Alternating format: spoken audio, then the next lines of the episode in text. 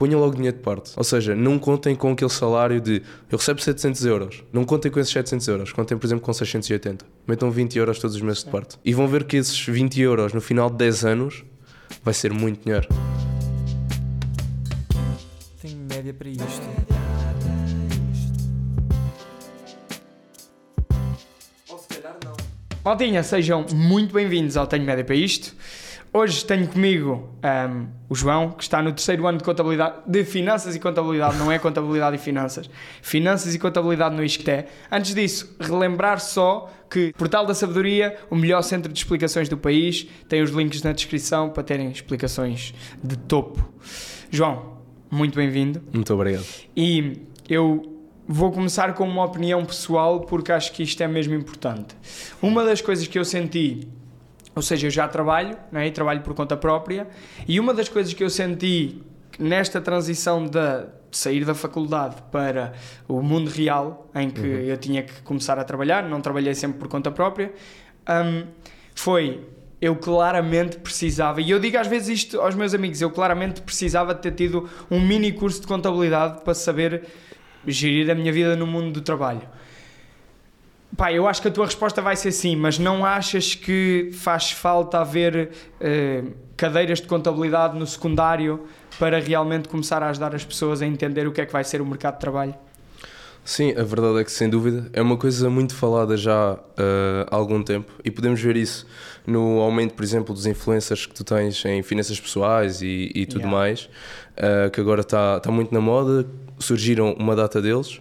Ah, eu já assisti a esse conteúdo ainda no secundário, o que me ajudou um bocadinho, se calhar, a escolher o curso. Acabo por me escolher um bocadinho o, o curso.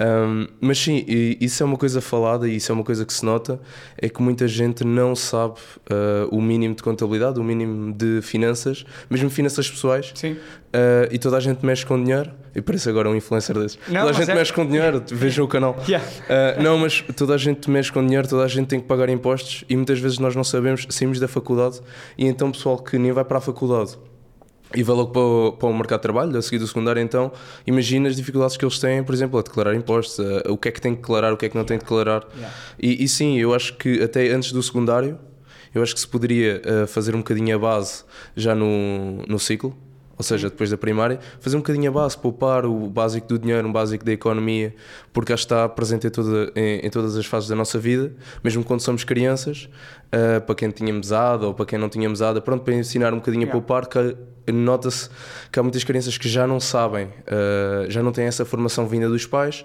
e, e acho que a escola uh, acaba por ter que evoluir e ter que começar a Yeah. a, a impor essa cadeira, essa disciplina, desde quanto mais novos melhor. Por acaso a minha mãe ensinou-me sobre finanças pessoais do seguinte modo.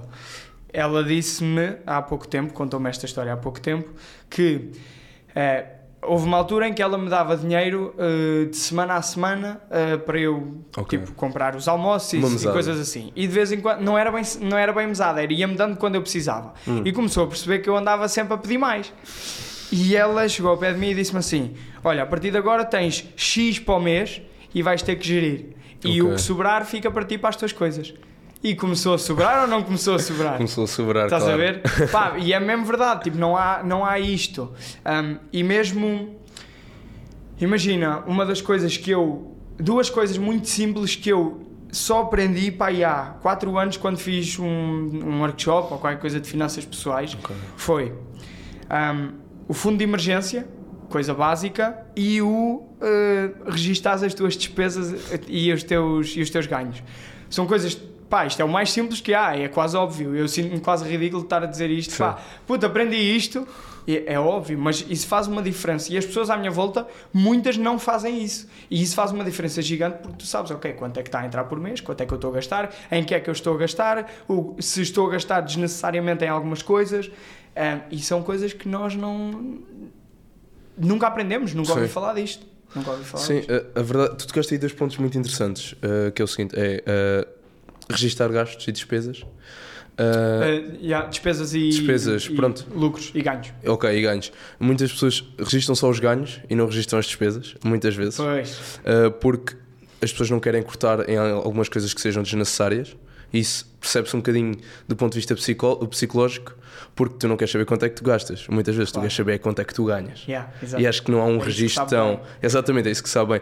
E o fundo de emergência é outro ponto que eu acho que as pessoas são capazes de poupar, mas têm de ter um objetivo. E o fundo de emergência não tem bem um objetivo. É, ok, tenho este fundo, tenho, caso surja uma emergência, mas não é poupar para um carro, não é poupar para uma casa. Yeah. Ok? Então, em termos da psicologia, é que tem de ser mais trabalhada a nível a esse ponto. Ok? Isso é um ponto muito interessante. Eu, acho- eu acho que isso é um ponto mais de psicologia. Ok. ok? De, as pessoas têm de perceber que se tu consegues poupar, sei lá, para comprar um computador novo ou um telemóvel ou um carro ou o que for, quando chegas a uma altura que, ok, quero comprar o meu próprio carro, vou poupar para o carro, ponho 100 euros, 50, 20 euros por mês, o que for de parte. Porque é que nós, quando já deixamos de ter esse objetivo, já não temos esses 20 euros ou 50 ou 100 de sobra? Certo. Ok? Então acho que é um bocadinho essa parte de- da psicologia do dinheiro que nunca é trabalhada. Ao fundo, é o que estávamos a falar há bocado, que é nunca é tocado quando és criança, quando és jovem, adolescente, chegas à idade adulta, começas a ganhar o teu dinheiro, mesmo que não sejas independente a nível de morar sozinho, pagas as tuas contas, mesmo que não sejas tão independente, normalmente tu quando poupas, poupas para ter um objetivo, ou seja, Certo.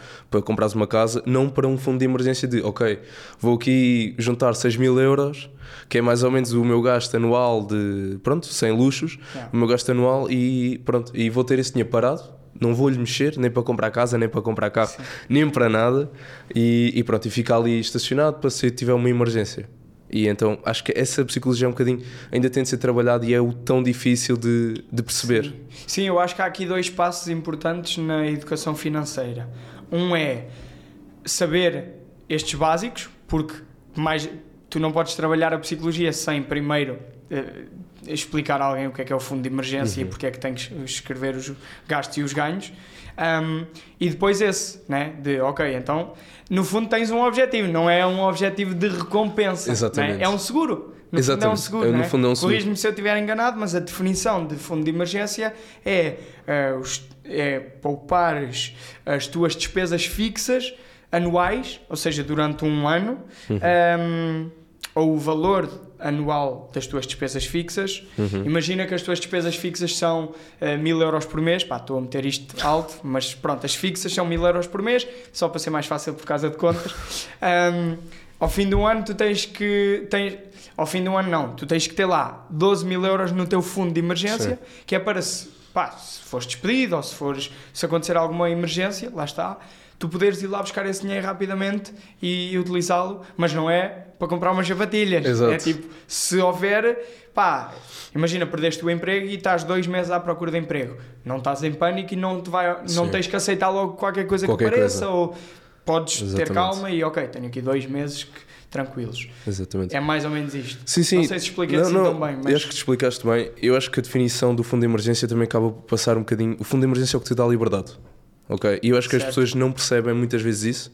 Pensam que o fundo de emergência é, é pronto, é eu tenho este dinheiro parado. Para se me acontecer alguma emergência, ah, porque isso é que é o fundo de emergência, se acontecer alguma emergência, eu tenho aqui dinheiro ah, suficiente para pagar as minhas contas, ou seja, se estiver doente, ficar doente, Uh, mas também o fundo de emergência acaba por te dar liberdade. E foi o que me convenceu uh, a começar a fazer um fundo de emergência, foi, ok, o fundo de emergência dá-me liberdade, ou seja, não me obriga a aceitar, é o que tu disseste, não me obriga a aceitar a primeira proposta que me dão. certo. E, por exemplo, enquanto eu estou na faculdade, não é grave eu aceitar a primeira proposta que me dão, porque ainda não tenho assim grandes contas para pagar.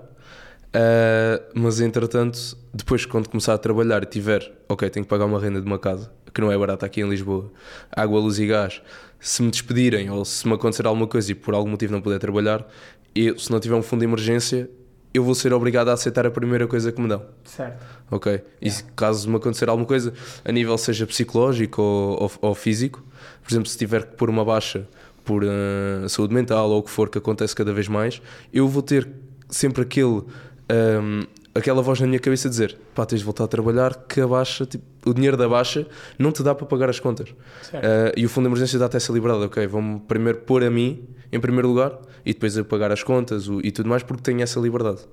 Eu, ao mesmo tempo, estou a pensar numa cena interessante que é alguém que esteja ali e diz assim: Ok, João, mas eu recebo o salário mínimo, a minha casa é cara, a alimentação eh, é dispendiosa, eh, fica tudo à justa, pá, como é que eu construo um fundo de emergência?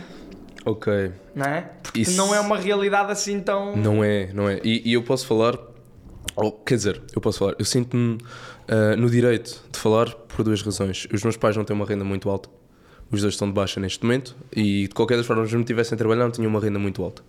Ah, e eu, desde. Desde hum, adolescente comecei a trabalhar, pronto, o normal, construção civil, ah, o que houvesse na, de onde eu venho, Ahm, construção civil, ajudar o meu pai a trabalhar. Agora, ultimamente, trabalhei num bar. Pronto, nada de. é Só aos fins de semana. Nada de. ahm, ok, não, não era um trabalho a full time, porque também podia pôr. Esse dinheiro era para mim, não para pagar as contas.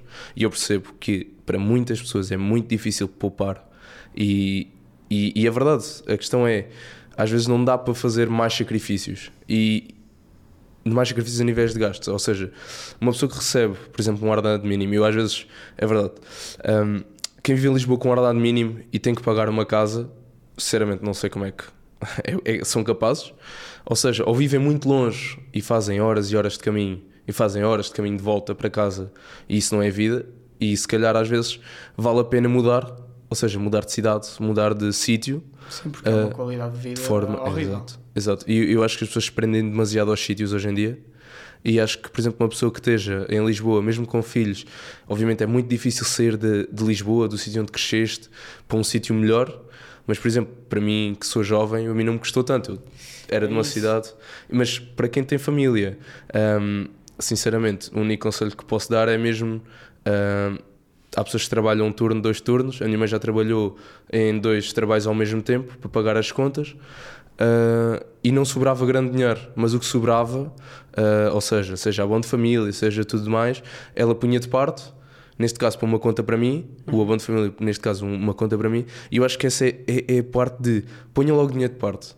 Ou seja, não contem com aquele salário de eu recebo 700 euros e mais uma ou duas ajudas, ou o que for, ou eu recebo 700 euros. Não contem com esses 700 euros, contem, por exemplo, com 680. Metam 20 euros todos os meses de parte. E vão ver que esses 20 euros no final de 10 anos vai ser muito dinheiro.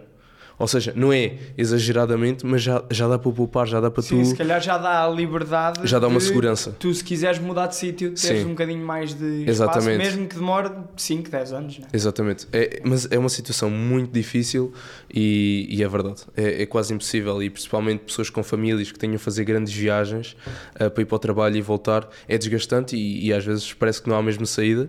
Isso eu percebo perfeitamente. Ah, mas sim, é a única alternativa que eu vejo é mesmo não contar com esse dinheiro todo que recebem, mas pôr de parte um, um X, ou seja, não contarem com os 700 euros, como disse, mas contarem, por exemplo, com 680. Certo. Ok? E esses 20 euros parece que não faz diferença, mas faz. E, e é a única alternativa que estou a ver para quem não quer mudar de sítio, nem, ou para quem não pode mudar de sítio, ahm, mas e tem encargos filhos e tudo mais. E, e pronto, e é aproveitar algumas ajudas que tenham, ah, seja de, de algumas organizações não governamentais, ah, o que for, aproveitem, pesquisem. E, e pode ser que surja ali uma hipótese de vocês ganharem um leverage. ah, para depois poderem ter alguma liberdade mais à frente. Certo, João. Olha, vamos deixar o teu número eh, na descrição e vocês mandam por MBWay o preço da consultoria. ok, João, saltando aqui para uma oportunidade, ou seja, no mesmo tema, né? tu neste momento tens uma oportunidade de ganhar muito dinheiro, ok? Hum. Que é, aceitarias, isto é, aceitarias ganhar 3 mil euros limpos por mês Hum. enquanto contabilista, mas tinhas que fazer tudo à mão 10 horas por dia. Aceitavas? Neste momento da minha vida aceitava. Aceitavas? Aceitava. Ia, mas tudo à mão. Tudo à mão. Tu sabes o que é que isso implica? Sei, já trabalhei, já estive a estagiar num, num escritório de contabilidade e acabei por, ao início, ele me obrigar, pronto, porque eu estava no segundo ano para o terceiro e ele obrigava-me a fazer os diários à mão. Ou seja, eu tinha o código de contas em papel, ou seja, nem era informatizado, era em papel.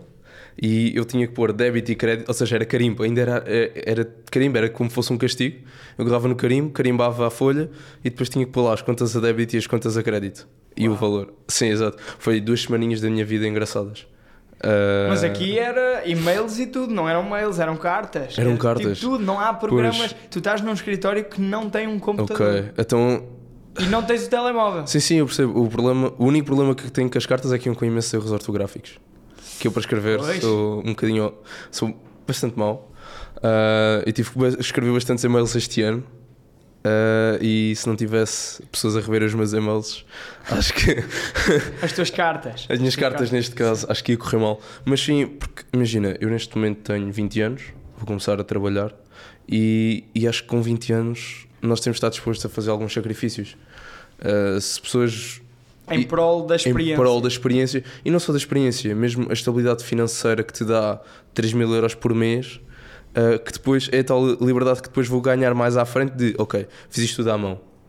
Ah, certo, fiz isto tudo à mão, mas 3 mil euros por mês dá-me um leverage financeiro que, ok, agora tenho, posso pagar o meu mestrado, agora posso tirar um curso aqui, posso ir viajar, posso procurar um emprego porque não tenho que trabalhar, ou seja, chega um momento da minha vida que, ok, posso parar de trabalhar as 10 horas à mão, posso ganhar ali um leverage de, Eu esqueci-me de, de acrescentar um pormenor. ok, que tenho que fazer o resto da minha vida. Se fosse tipo 20 anos, aceitavas não? Não, há 20 anos não, já é um horizonte. Yeah. Já é um Mas horizonte. 20 anos são X euros. Se eu soubesse fazer as contas, dizia-te já. É Mas- bastante. Mas é verdade, mas pensa assim, vou acabar com 40 a escrever Yeah, cartas. Pois é. Pois é. E, e 20 anos hoje em dia é, é muito tempo. É de tempo. Yeah. O mundo vai estar bué diferente. Vai estar bem Como é diferente. que achas que o mundo vai estar daqui a 20 anos? Eu acho que eu acho que há duas visões, que é uma horrível, horrível, uma pessimista e uma otimista. Eu gosto de pensar que nós somos muito mais adaptáveis do que o que pensamos que somos. Espero que sim. Ah, e então acho que nós ou não vamos trabalhar tão intensivamente, ou seja, vamos estar muito mais na tomada de decisões importantes ah, e não em trabalhos sistemáticos. Ou seja, ah, por acaso é engraçado perguntar isso, porque ainda ontem houve uma conferência de inteligência artificial e auditoria Uhum. e, e foi o que. Houve ali coisas que concordei, outras nem tanto, mas uma, uma das coisas que eu concordei foi que tarefas ordinárias, repetitivas, nós vamos deixar de as fazer. E eu acho que isso já se pode ver. Hum, portanto, eu acho que vamos estar muito menos em, em tarefas ordinárias, mas muito mais na tomada de decisão. E eu acho que essa é a parte engraçada. É, chegas a um ponto de experiência que já tens experiência suficiente para a tomada de decisão Sim. ok? E, e eu acho que em 20 anos ou vamos trabalhar muito menos ou vamos trabalhar exageradamente mais. Ou seja, se me faço explicar, ou vamos ter que nos esforçar muito mais para acompanhar a inteligência artificial Hum. e, a, e a evolução eletrónica, porque depois pensa assim, vai haver muito menos trabalho e já vai haver continuar a, a haver muita gente, mas vai haver muito menos trabalho. Sim. Ok, portanto, as pessoas que trabalham vão ter que se esforçar muito mais para destacar e, e para ganhar esses empregos. Não sei, eu aí tenho uma opinião que é.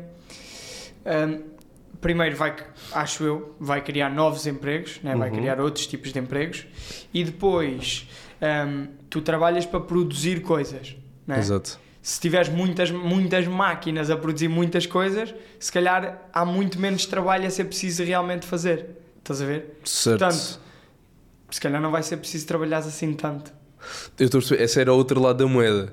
Ah, mas imagina, eu acho que duas razões, duas coisas, que é o ser humano para ser naturalmente feliz tem que produzir, tem que ou sentir-se útil. sentir-se Não- útil. Pode não ser produzir, mas sentir-se útil, ok? E eu não sei até que nível, porque depois te- tens duas coisas que é como é que tu destacas um indivíduo ah, que trabalha muito de um que trabalha pou- pouco, ou seja, as pessoas vão deixar de produzir porque não há essa diferenciação, porque as máquinas produzem muito mais. Opa, eh, uma das coisas que eu ouvi num podcast há algum tempo foi, eh, e eu já falei disto aqui uma ou duas vezes, um, há um empreendedor de Silicon Valley que acredita que eh, daqui a 50 anos tu, as pessoas praticamente só vão estar na parte dos trabalhos criativos. Tudo o que é Ok. imaginação, criatividade, criação de coisas opá, mais artísticas e coisas mais hum, pá, que vão um bocado mais ao encontro daquilo que é. Se bem que eu ia dizer do que é a natureza humana, mas não é, porque tens mesmo pessoas que, e eu tenho pessoas dessas na família que tipo as qualidades delas, as competências delas são fazedores. São é? fazedores, E- exatamente. E, também há isso, eu não sei como é que isso se vai colmatar, mas no fundo acho que as máquinas podem tirar-nos o trabalho pesado um, e dar-nos este lado mais, Mais leve. criativo. Pronto, esta é a utopia. Ok. não é? Exato, seria a Um, utopia. A distopia é que podem matar-nos daqui a 10 meses e pronto, está feito. Ah, Ok. Eu sobre isso só diria, só diria uma coisa que é, ah, é engraçado tu dizeres que nós ficaríamos com o trabalho criativo porque neste momento o que nós podemos ver é aí a inteligência artificial é. a fazer o trabalho criativo. Ou é. seja, neste momento est- estão a fazer muitos testes de a inteligência artificial criar, ah, criar livros, pinturas, arte. Sim. Ou seja, tu começas a. Eu acho que vai ser uma ferramenta muito utilizada na arte a partir de agora, mas não sei até que ponto é que, por exemplo, se tu metes todos os dados, ou seja, se tu consegui, se conseguires meter todas as formas de escrita, por exemplo, da evolução de Shakespeare, ou seja, do início até ao fim Sim. de todas as obras de Shakespeare, até que ponto aí a inteligência artificial não conseguirá reproduzir Pois o é. estilo de escrita? Yeah. Porque tem muito mais capacidade de análise e vê coisas que nós não conseguimos ver. E eu bem, nunca tinha pensado nisso na, na parte dos escritores. Aí é bem, que cena. Epá, olha, temos que ir para a contabilidade porque Vamos também lá. é importante, mas eu por mim, depois a gente fala disto. Por, mim ficávamos aqui duas horas. Mas pronto, malta, deixem nos comentários se quiserem deixar uma opinião sobre isto. Ah, eu estou assustadíssimo. Ok, falei com uma amiga de, Uhum. de- de contabilidade Ok. e perguntei-lhe pá, o que é que tu achas que é relevante e tudo mais e, e ela disse-me para eu te fazer uma pergunta à qual ela respondeu que não, mas que é, tu sentiste que o teu curso de contabilidade te preparou para exercer a profissão quando sais do curso para o mercado de trabalho, embora tu não estejas já, já, já no mercado de trabalho, né? mas já tiveste algumas experiências. Tu sentes Já. que o curso de contabilidade te preparou para o mercado de trabalho? Imagina, o, o curso, por ser finanças e contabilidade, às vezes temos, como temos um misto, eh, não sei os cursos de contabilidade que são só contabilidade, mas a minha impressão de finanças e contabilidade é que, na verdade, te prepara bastante. Isto porquê? Ahm, eu tive algumas experiências, atenção, eu não tive um, não tenho, não estou a trabalhar a full time em contabilidade, em pura Ok. contabilidade, ok? Então vou dizer a minha impressão, que é, eu fui estagiar e, e pelo que percebi, não era muito diferente ah, a nível de, pelo menos o básico, é fazer diários, diferimentos, o que for. Ahm, não era muito diferente das aulas de contabilidade financeira 1 e 2 Ok. ok? Tem um nível de profundidade diferente. Porque há ali várias nuances, eh, depende de empresa para empresa, mas o fundo da contabilidade está escrito em um livro. O SNC, o que for, tem regras, ok?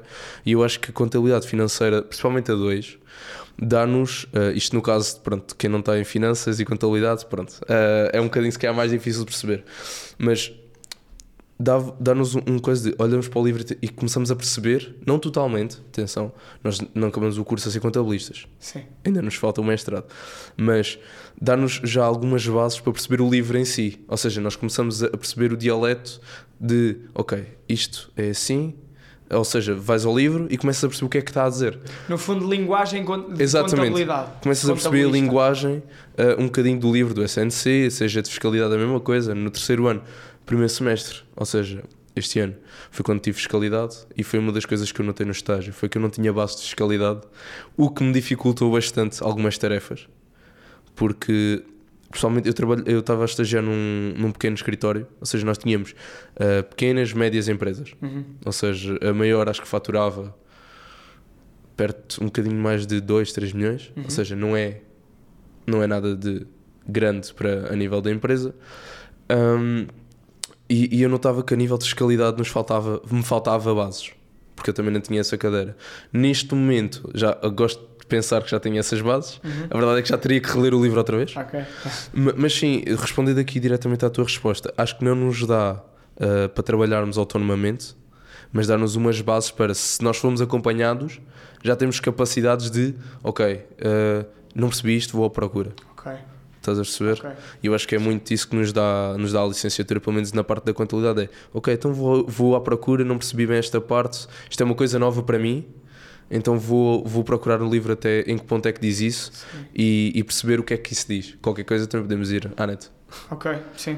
Ia-te perguntar eh, se achas que então nesse, nesse aspecto sais preparado porque achas que o curso é muito prático Ahm, e se sim, quais foram as cadeiras que, que tu sentiste que foram mais exigentes no curso, mais práticas as cadeiras que gostaste mais. Queria falar aqui um bocadinho, de Ok, explorar um bocadinho sobre algumas cadeiras. Sim, Ok. sim. Não, não é preciso irmos demasiado a fundo, mas explorar um bocadinho ah, algumas cadeiras que tu sentiste que foram relevantes e importantes no curso para te preparar para o mercado de trabalho. Ok. Uh, pronto. Vamos ver se me lembro assim das principais. Acredito que sim. Um, pronto. A nível da tua pergunta de praticidade, o curso é bastante prático. Sinto muito que é o curso, que o curso é prático, principalmente da parte da contabilidade.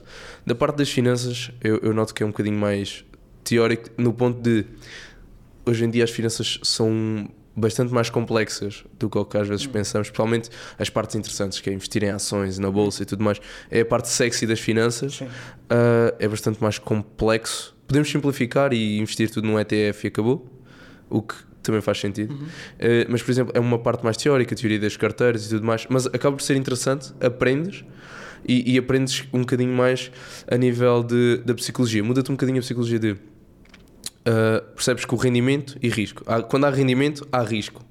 Ok? E acho que hoje em dia há muito essa falha de dinheiro fácil, isso não existe. Ou seja, onde há, onde há muito dinheiro, rápido, há muito risco. Não, existe, existe dinheiro fácil. Até ainda no outro dia recebi uma mensagem no Instagram a dizer: Olá Simão, eh, tenho um projeto para te apresentar. Eh, Exato. Acho que és a pessoa ideal para isso. Pois, és a- é- é- mas a mensagem é sempre a mesma. És a pessoa ideal e depois vais ver, tens de pagar 400 euros por um cartão da treta que depois tens de te apresentar aos teus amigos. Yeah. E eu tipo, mano, e se arranjar isso- mano, duas mil pessoas exato, para tu és isto? milionário. Mano, eu disse, eu também já me aconteceu, e é, isso é um esquema pirâmide, não é? Ele, não, não, é completamente diferente, só tens de convidar os teus amigos e ganhas dinheiro. Yeah, não é um esquema de pirâmide, tem a forma de Tem uma a pirâmide. forma de uma mas pirâmide, mas um não é. Não, mas voltando aqui, voltando aqui ao, ao- ao curso, por ser muito prático, hum, eu acho que te ajuda um bocadinho mais a nível de quando vais para o mercado de trabalho. Ou seja, eu neste momento uh, já me sinto capaz de ir para o mercado de trabalho porque posso não ter as- muitas das bases teóricas de algumas de, de coisas mais particulares, de coisas mais complexas que não por questões de tempo e tudo mais não conseguem ser ah, estudadas na licenciatura, ah, mas sinto que já tenho as ferramentas para, ok, não percebo, vou à procura, Ok.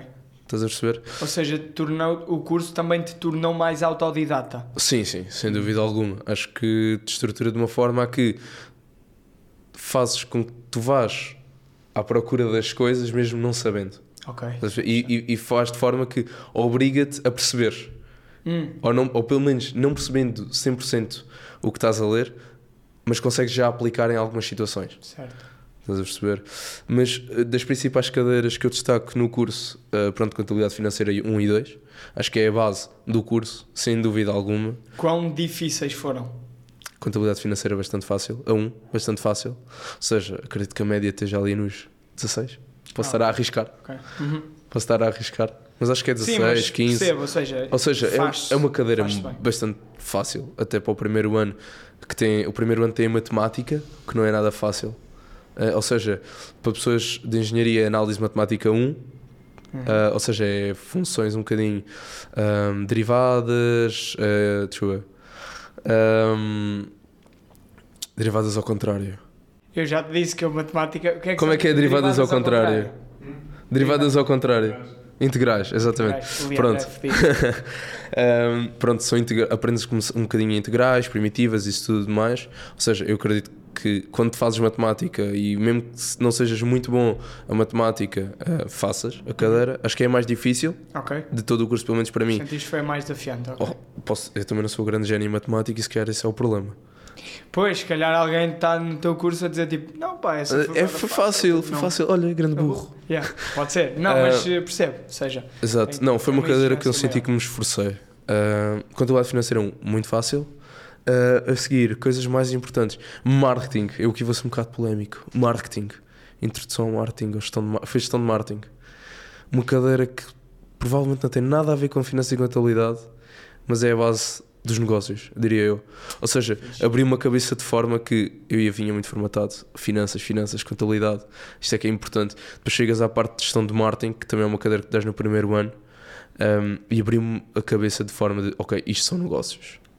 Yeah. Estás a perceber? Dá-me o clique, isto são negócios. Quando tu disseste, pá, eh, vou ser um bocado controverso, eu pensei que ias dizer que, yeah, pá, percebi que marketing não vale a pena. É Não, não. Claro, Não. marketing é a cena dos É a negócios. cena dos Yeah. negócios. Um, há um- Sentiste que foi. É uma, é uma questão que eu por acaso tenho. Tipo, Hum. sentiste que está atualizado, tipo, já está adaptado ao marketing digital, é uma coisa que realmente está adaptado ou é do tipo, pá, marketing 101, mas mesmo básico, dá 10 anos. Ok, eu acredito que seja mais esse tipo de marketing one-on-one, básico, porque acho que também é um bocadinho a base, ou seja, Também é importante. é também importante. Ou seja, o, o primeiro ano dá-nos um bocadinho a base de tudo. Uhum. Tanto que o primeiro ano, e, e acredito que já vamos tocar nesse ponto, é muito parecido a todos os anos de, da Business School do ISCTE. Ok. Ou seja, existe uma facilidade ali. Uh, todas as cadeiras acho que acredito deem equivalência. É capaz de faltar uma ou outra. Um, mas pronto, todos os anos de- normalmente de gestão, finanças e contabilidade, gestão de marketing, acho que também uh, são muito parecidos. Ou seja, existe uma facilidade em trocar de curso. Um, o que acaba por ser uma mais-valia também. Uh, ou seja, se não gostares de um curso, se achas que não é aquilo que tu queres, podes trocar. Uh, mas gestão de marketing foi uma das cadeiras que me abriu um bocadinho mais a cabeça a nível de pós-negócios. Uh, depois, passando assim, se calhar, investimentos ou introdução às finanças. Uhum. São duas cadeiras um bocadinho parecidas, ou seja, já é mais da parte financeira. A introdução às finanças é o básico one-on-one das finanças e investimentos é, começas a aprofundar um bocadinho mais na, nas ações, teoria das carteiras. É uma cadeira que normalmente as pessoas gostam muito. Porque pensam que saem o lobo de Wall Street. Tá. Uh, exato. Não, mas nem perto. Nem perto nós não vamos aprender a investir. Ou seja, nós não aprendemos a escolher uma ação, aprendemos o básico de finanças. Certo, ok. Ok? Depois, cadeiras assim mais relevantes. Tenho a maré mais fresca agora do terceiro ano. Uhum. A ARE é uma cadeira brutal. AR é o quê? A avaliação e reestruturação de empresas. Ok. Isso é Ok. interessante, acho eu. É muito interessante. É. Uh, O que é que- é que- o que é que exatamente significa? Para eu não estar aqui com Ok. ideias. A RE, ou seja, a avaliação e reestruturação de empresas, foca-se muito na parte da reestruturação. Ok? Ou seja, eh, eu gostei da cadeira porque é uma cadeira extremamente prática. Eh, para teres noção, nós fizemos imensos trabalhos de, para apresentações. Isso é uma outra coisa que nos dá o curso, é que nos dá muitas apresentações. Ficamos eh, mais à vontade. Não fica excelente, ou seja, mas ficas mais à vontade. Se fores uma pessoa muito tímida a falar em público, o curso em si, ao longo do curso, vais notar uma evolução brutal das pessoas a apresentar. Ok, isso é muito ok? fixe. O que é muito fixe. Porque E muito- agora quem está ali e tem medo de apresentações está tipo. eu vou para este. vou, não vou, não vou, não vou, não quero. Eh, Não, mas é um conselho mesmo que dou. É, se não gostam de apresentações eh, e estiverem indecisos, vão, porque as primeiras apresentações são horríveis, não sabem o que estão a fazer, mas nas últimas acabas por. Não és um master das apresentações, mas tens muito mais à vontade de falar em público. Ou seja, ajuda-te muito. Mas voltando aqui à RE, hum, é muito prático, ou seja, todas as semanas ou durante ou todos os meses nós íamos agarrar numa notícia, por exemplo, ah, do Jornal de Negócios, Wall Street, o que for, e tu ias apresentar. Ou seja, começas a introduzir-te mais nesse mundo. Ah, nós também tínhamos que avaliar uma empresa, ou seja, avaliar uma empresa é avalias o risco, avalias o modelo de negócio, avalias, nem questão de valor, mas muitas vezes avaliavas a empresa em si, o, o modelo de negócio e tudo mais, o, e depois, obviamente, tu ias apresentar uma, uma medida de reestruturação que achas adequada à empresa, Para melhorá-la? para melhorá-la. Ok. Fiscalidade. Fiscalidade. Ok, uh, a nível de fiscalidade, eu acho que é das cadeiras mais úteis para quem quer fazer fuga ao fisco. Sim. Uh, aí vão, vão aprender como fugir. Uh, vão ter vários exemplos dados pelos professores. Estou a brincar. Mas importante dizer, não fujam ao fisco, rapazes, nem raparigas. Não, sejam apanhados, eu diria. Yeah, yeah, yeah. Ao se fugirem, não sejam apanhados. Não, mas uh, eu por acaso tive sorte, tive uma professora que trabalha para, hum, para o Estado. Ou seja, o, o, o, o que ela fazia de trabalho era mesmo isso. Era, ok, via coisas estranhas nos grandes, nas grandes empresas, ela ficava só com grandes empresas. Sim. E então dizia, olha, isto aqui investiguem. Sim. Ok. E, e ela contava-nos muitas histórias de como as pessoas tentavam fazer fuga ao fisco. Ou seja, ela já nos ensinava como não fazer. Porque Qual é se eles foram a estratégia apanhados. mais louca que ela contou? Tipo que, que alguém fugiu, tentou fugir ao fisco. Eu acho que a estratégia. O normal, eu- a estratégia mais louca eu acho que não consigo dizer, que acho que todos eles, mas o normal era ter uma empresa era de outra empresa, que era de outra empresa, que era de outra empresa, ou então tinham ali uma. faziam um- uma holding, ou seja, é uma empresa que detém os, os direitos de- das outras empresas, Sim. por exemplo, nas Caraíbas, e de repente essa empresa comprava todas as outras marcas. Ou seja, detia os direitos de todas as outras marcas. Pá, e o normal é consultorias nas Bahamas, de repente. Ah, Pá, mas eu, eu acho que se ela. Mas isso, isso é fuga e é ilegal Sim. ou são loopholes na lei? Imagina, ah, isso aí já é uma área mais cinzenta. Pois. Eu, eu não tenho. Pá, eu também posso. Não estou aqui a falar da minha especialidade. Nem perto sou especialista em fiscalidade. Claro. Ah, ou seja, tive uma cadeira de fiscalidade. Mas, mas eu acredito que a lei não seja tão específica, mas acho que qualquer intenção, acho que aí vai um bocadinho pela intenção, qualquer intenção de fazer fuga ao Estado, porque não, não, é, não é proibido, tu tens uma empresa nas Bahamas que detém os direitos de uma empresa portuguesa. Acho que isso não é propriamente ilegal. Mas tudo o que seja indícios de fuga ao fisco, faças isso para ter a fuga ao fisco, ou seja, para ter esse benefício fiscal, tu és castigado pelo imposto na mesma, ou seja, tu tens essa empresa, mas os lucros da, da empresa cá são, ah, são declarados cá. Taxados cá. São taxados cá, exatamente. Ah, mas pronto, ah, é normal as pessoas tentarem fugir. Ah, Ok, mas então quer dizer que essa cadeira em si foi, foi muito interessante porque tinha muita história de vida real. Sim, e foi isso que contribuiu para a cadeira e é extremamente prática. Ok. Ou seja, tu, os exercícios era o senhor Joaquim tem um prédio, ah, recebe uma renda e depois tu tinhas de dizer em que categoria, por exemplo, do IRS é que calhava. Ou seja, é extremamente prática, tu Eu aprendes a. sinto que toda a gente devia ter Tu- essa. toda a gente devia tipo, ter um no bocadinho. secundário. Eu não digo, por exemplo, nós tivemos eh, IRC, IRS e IVA. Eu não digo IRC e IVA, ok, se calhar um bocadinho mais para a faculdade, mas IRS eu acho que toda a gente poderia ter, por exemplo, no 12 ano, porque não é uma coisa assim tão complicada. Sim. Estás a perceber? Obviamente há sempre cada nuance um bocadinho mais que tens de ir ao, ao livro, mas eu não acho que seja assim tão complicado que uma pessoa do 12 ano não perceba pelo menos o básico do Olha, eu IRS. ainda não percebi. Tenho alguém que me faz e ainda não percebi. É verdade. Ok. Mas Vai. é isso que calhar depende também dos teus rendimentos. Hã? Se calhar também depende aí dos teus Sim, rendimentos, as também nuances. depende, mas eu não percebo bem como é, qual é o sistema todo, tipo, como é que funciona. Ok. Há algumas coisas percebo, mas. Nós depois muitas falamos. Não. É isso, dás-me uma consultoria. Também já sei qual é o teu MBA, portanto, mande Ok, eh, vocês não têm estágios no curso? Por acaso temos. Têm? Temos. Eh, curriculares? Sim, imagina, o, por acaso é um bom ponto que tu tocaste aí. O nosso curso no terceiro ano divide-se em dois. Ou seja, no terceiro ano nós escolhemos uma especialidade, ou finanças ou contabilidade, Certo. ok? Quem escolhe contabilidade vai ter cadeiras diferentes que eu tenho agora, porque eu escolhi a especialidade de finanças. Uhum. E para quem escolheu a especialidade de contabilidade, eles agora estão em estágio no segundo semestre. Ok, um estágio curricular eh, de várias empresas aqui. Eh, por acaso existe a facilidade. eh, primeiro é bom eles terem um estágio. Ok? É, é muito bom eles terem já um estágio curricular, até porque esses estágios já são horas para quem quiser ser TOC, ou seja, eh, neste caso é contabilista certificado. eh, já tem essas horas contadas, porque é preciso fazer uma hora de estágio. Ok. Eu daqui a bocado também já te vou perguntar qual é o percurso. Ok, para- mas pronto, para quem, tem, para quem quer, por exemplo, ser contabilista certificado, essas horas de estágio já contam para as horas ah, de experiência laboral que tens de ter para ganhares o certificado de contabilista. Mas sim, eles têm. No caso de finanças, por exemplo, nós temos projeto. Ok. O projeto é nem mais nem menos que nós agarramos num projeto real e tentamos fazer ah, com que ele seja financeiramente viável. Fazemos a análise e fazemos um bocadinho. Deixa-me aproveitar para puxar Claro. já isto para as, para as saídas profissionais porque acho que faz sentido. Que é, porque é que alguém deve escolher seguir a via da contabilidade ou das finanças no terceiro ano? Ahm, quais são as saídas profissionais que há em mente quando tu tens que tomar esta escolha? Ok, imagina, eu, eu acho que isso vai muito.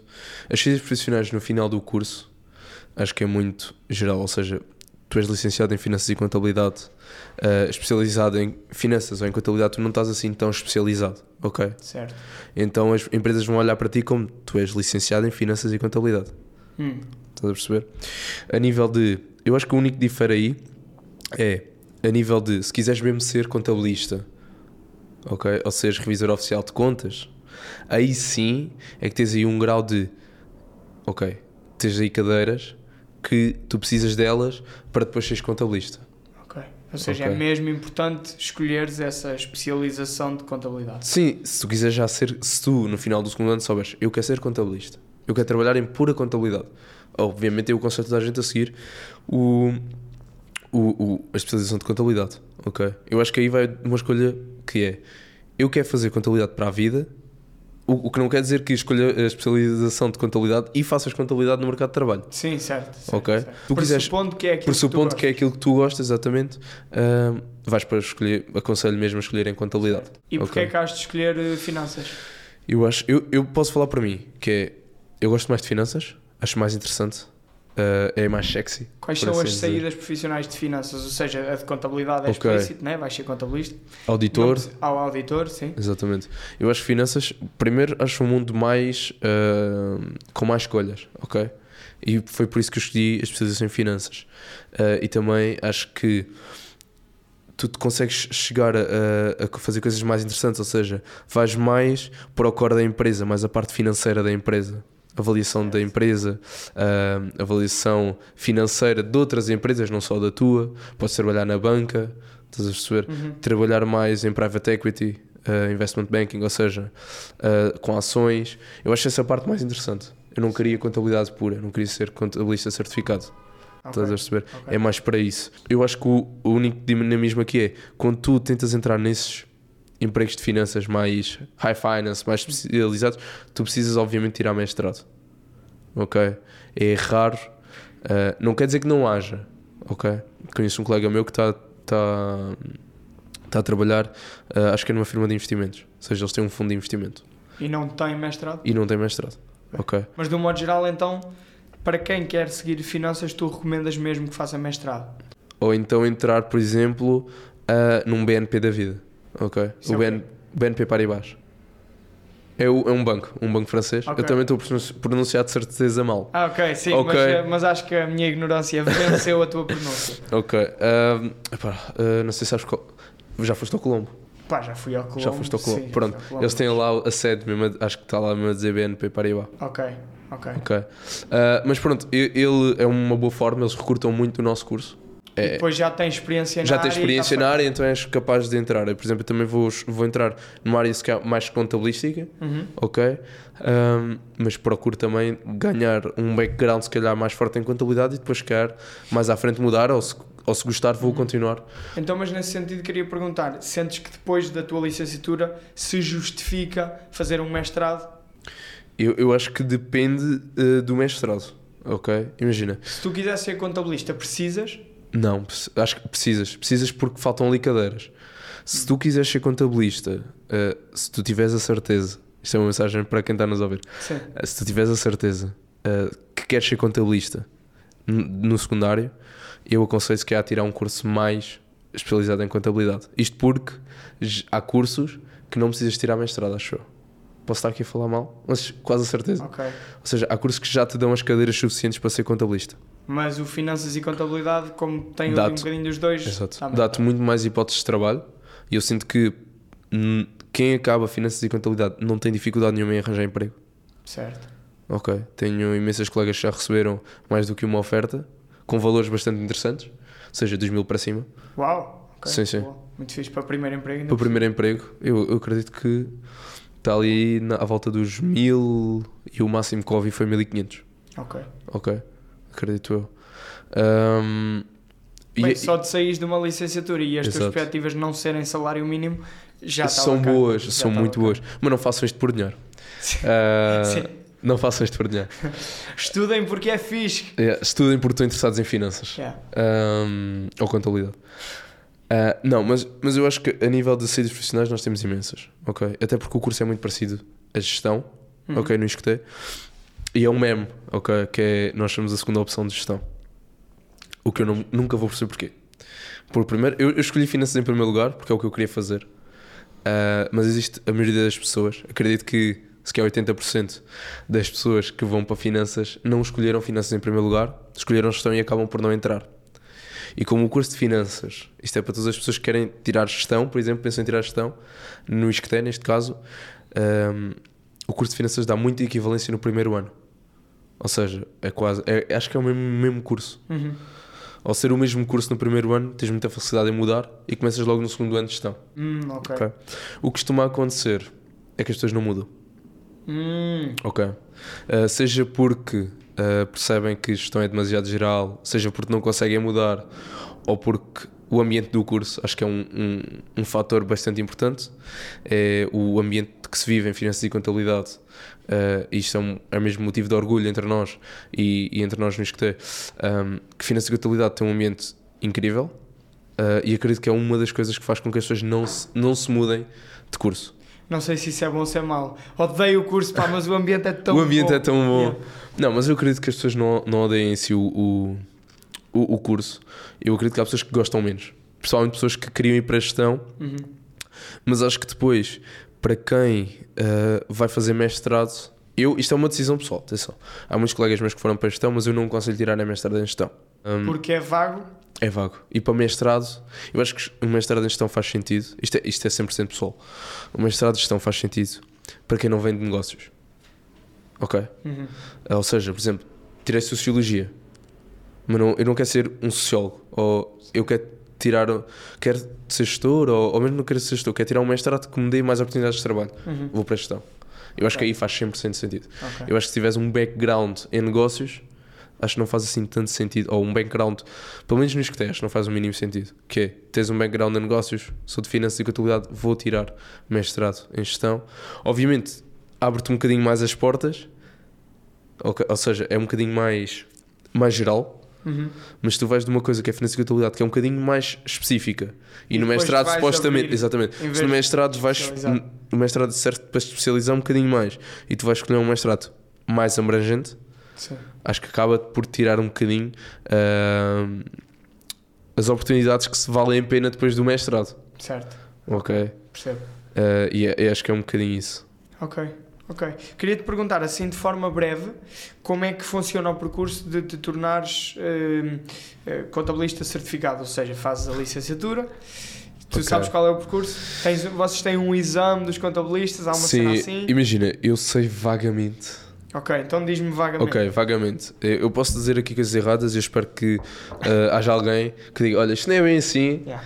Ah, e se houver, agradeço. Ahm, mas faz a licenciatura. No caso de Finanças e Contabilidade, acho que tens de tirar mestrado. Uhum. Ok? Neste caso, mestrado em Contabilidade e Controle de Gestão. No caso do ISCTE, que este ano passa a ser em inglês, o que eu acho que é uma mais-valia. Ok. Ok? Depois tens de fazer os exames à Ordem dos Contabilistas Certificados. É isso, exato. Exatamente. Uhum. Tens de fazer eh, horas de estágio. E, e acho que é isso. Acho que depois Ok. passa a ser Isto no fundo dá quê? 6 anos? Se calhar 7 Epá, eu quero acreditar que não. Eu quero acreditar que é menos tempo. 5 então, anos com o mestrado. mestrado 2, Mestrado 1, um, depois na tese já podes estar a, a trabalhar Ah, ou a ok, estagiar. Pronto, aproveitas. Mas pronto, isto é para quem quer cortar um bocadinho o, o custo do percurso. Sim. Ou seja, o cortar um bocadinho o tempo. Mas estou a pensar, imagina, para quem quer ser contabilista puro, Uhum. se calhar tirar uma licenciatura só de contabilidade encurta mais esse tempo. É uma não é? vantagem. É isso que eu estava a dizer. precisas, se calhar, de tirar mestrado. É isso que eu estava a dizer. Mas é muito pouco as pessoas do secundário que eu acho que acabam o secundário e dizem eu quero ser contabilista. Pois, sim, não Ok. estou a imaginar. Porque mesmo para revisor oficial de contas, que é ah, quem revê as contas das outras empresas, normalmente é. Acredito que os salários sejam mais altos. Também, e que acho que é uma área um bocadinho mais interessante do que propriamente contabilista. Sim. Ah, acho que tem- tenho a certeza que tenho que tirar mestrado. Independente do mestrado, ou seja, para revisor oficial de contas, tu podes tirar mestrado em engenharia eletrotécnica. Ok, mas depois já pode ser Mas depois tens de fazer, exato, mas depois tens de fazer os exames e estudar e tudo mais, e horas de estágio, o que for, Yeah.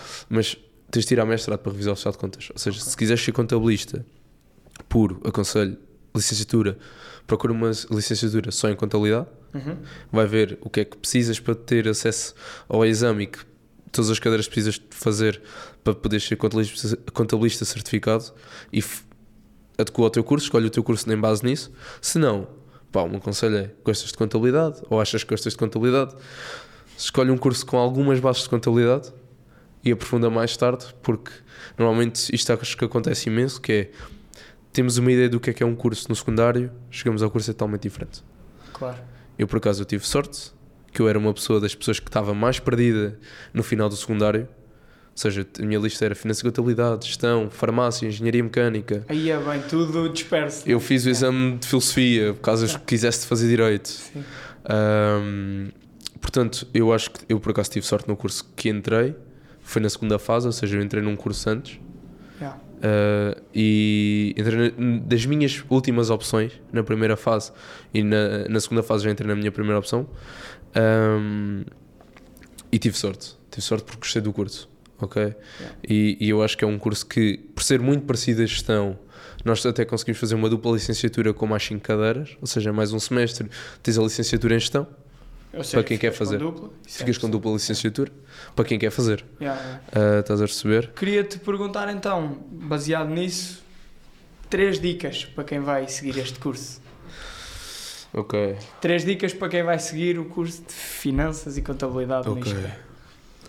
Uh, não tenham medo de escolher finanças e contabilidade se tiverem uh, problemas com matemática, Ok? porque só no primeiro ano é que têm matemática a sério, o resto é somar, subtrair, multiplicar e dividir. Espetáculo.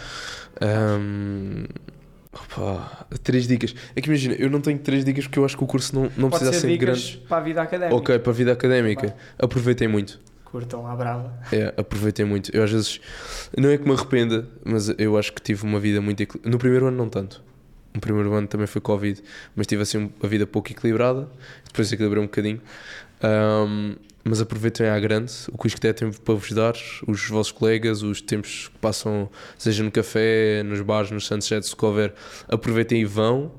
Ahm, façam verdadeiros amigos, porque a verdade é que a área de negócios não é só o vosso emprego, é saberem a quem ligar no momento certo. Exato. E se vocês têm os contactos certos no momento certo, vocês são mais valia para qualquer empresa e até para a vossa vida pessoal. O poder do networking. Exato, o poder de networking nos negócios é brutal.